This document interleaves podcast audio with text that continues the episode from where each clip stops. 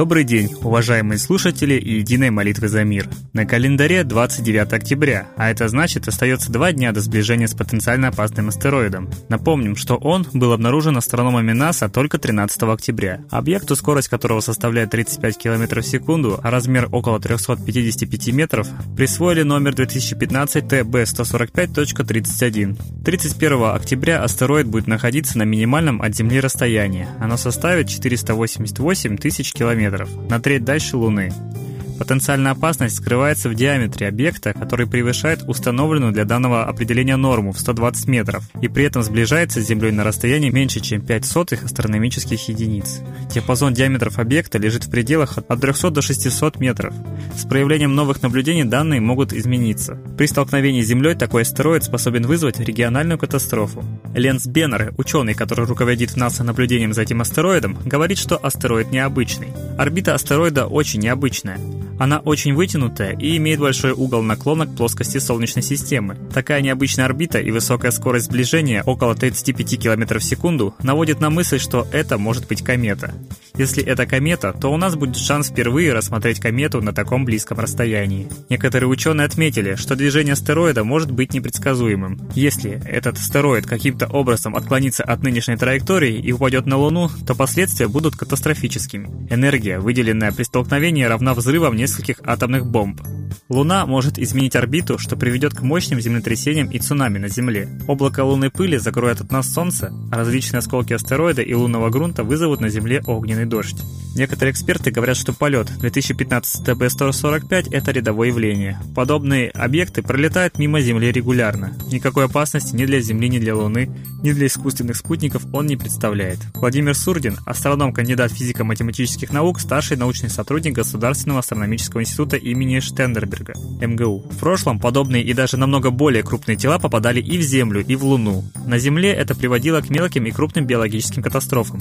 Все знают историю динозавров, а удары по Луне составили на ней множество кратеров. Наблюдать астероид вряд ли получится. Во-первых, из-за того, что согласно прогнозу погоды, 31 октября небо над столицей, скорее всего, затянут тучи. Во-вторых, из-за городских условий, которые препятствуют обзору неба. Астероид можно было бы наблюдать в субботу, 31 октября, около 19.00, когда он будет двигаться с востока на запад под ковшом Большой Медведицы в созвездии гончих псов. Однако его максимальная высота над горизонтом составит 22 градуса. В городских условиях провести наблюдение объекта при такой высоте невозможно. Обзору неба мешают дома и деревья. Поэтому для наблюдения лучше выбирать пустынную местность вдали от города с хорошим обзором. Несет опасность этот астероид или нет, точно никто сказать не может. Но помолиться за сохранность нашей Земли мы просто обязаны. А теперь хотелось бы передать слово Светлане Ладе Русь.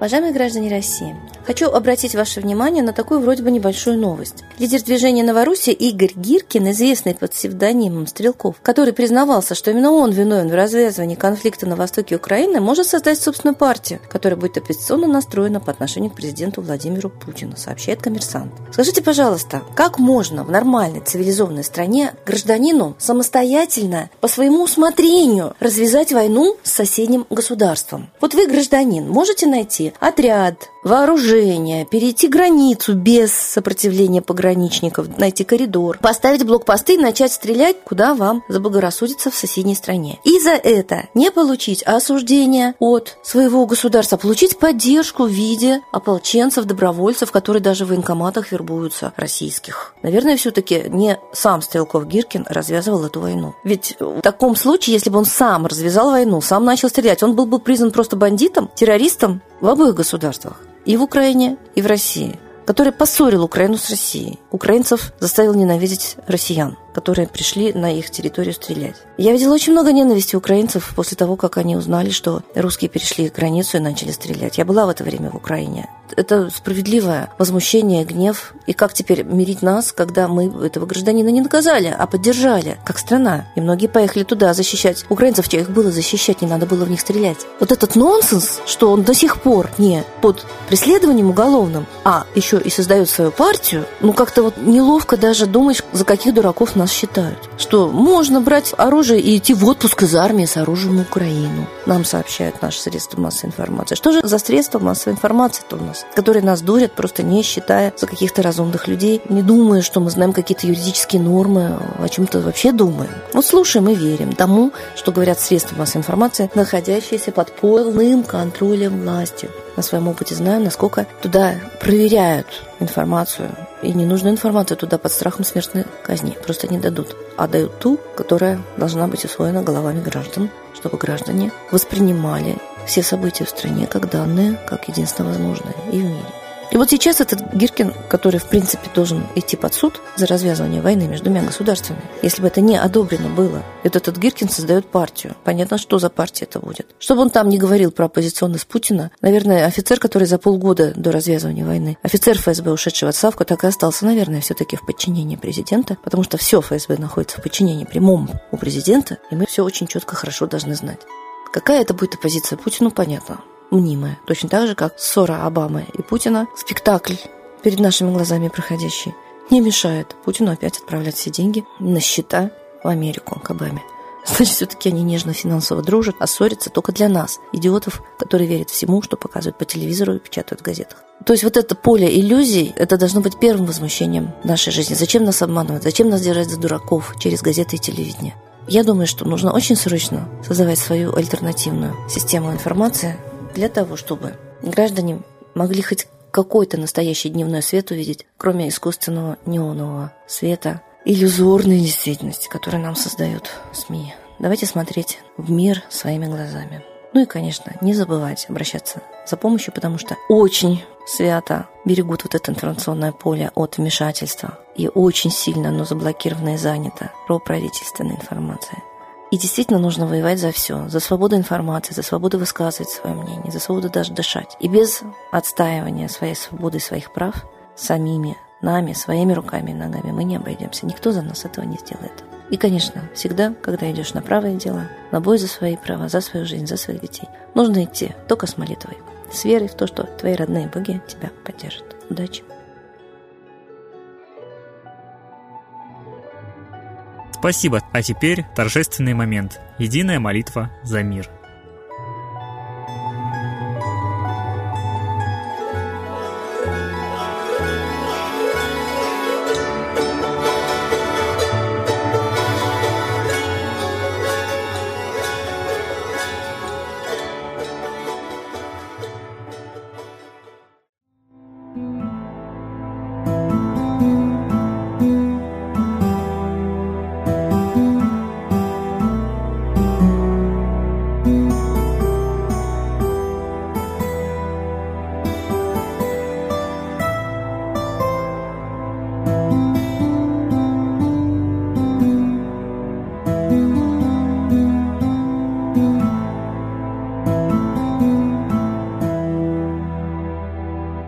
Смерти и зла над Россией клубится, и заговор тьмы над народом глумится. Поссорить с соседом, живущим в стране, а НАТО, Китай, приготовить к войне. Желтые люди на землях Востока ждут лишь сигнала сразиться жестоко. Землю России считают своей, рвутся в просторы российских полей. Предсказано солнце в российской судьбе, но сможем его отстоять лишь в борьбе и вера, и сила в пути нам нужна. Не будет могилы, воспрянет страна. Поднимемся гордо, всем скажем о свете и вымолим век золотой на планете. Молим русского Бога. Прости наш народ. Дай нам к счастью дорогу. Прости наш народ. Ра, сожги наши страхи. Прости наш народ. Мы в последней рубахе. Прости наш народ. Молим солнце вернуться. Спаси наш народ. Чтобы от страха не гнуться. Спаси наш народ. Митра, Ра, Майтрея. Спаси наш народ. Нечисть нас не жалеет. Спаси наш народ. Русские люди, вперед, за богами. Слух повторяйте вместе за нами. Если молитва уйдет в небеса, снова начнутся у нас чудеса. Честно и смело скажи свое слово. Русские боги помочь нам готовы. Хочу, чтоб нынче на Руси славление солнцу началось, чтобы светило в нас прожгло и ум, и душу всю насквозь. И чтоб сгорели в душах в прах и ложь, и алчность, и вся лень, и в наших солнечных сердцах зажегся б новый Божий день. Я знаю, солнце помнит нас, и солнце Митры взгляда ждет от тех, в ком лучик не угас, кто не забыл про небосвод, кто скажет Митре, я с тобой, я вспомнил предков высший дух, с Майтреей связаны судьбой, и славить солнце станем слух.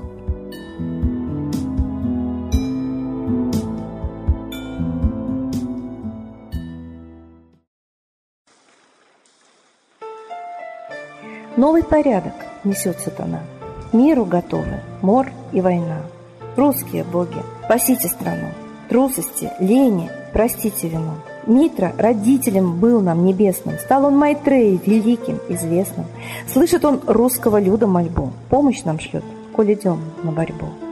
Владыка Майтрея, нам помощь пошли, Погибель убрать от планеты Земли. Твои легионы пошли нам с небес. Народы с мольбой ожидают чудес. Господи, разум народом верни. Вновь наступили тяжелые дни. Снова войска на готове стоят. Снова на смерть посылают. Брат поднимается снова на брата. Мы в эгоизме и лжи виноваты. Верим предателям рода людского. Мир наш над пропастью гибели снова. Полный, тотальный контроль наступает. Карта раба нас свобода лишает. Просит о помощи, молим о чуде, чтобы прозрели и выжили людям.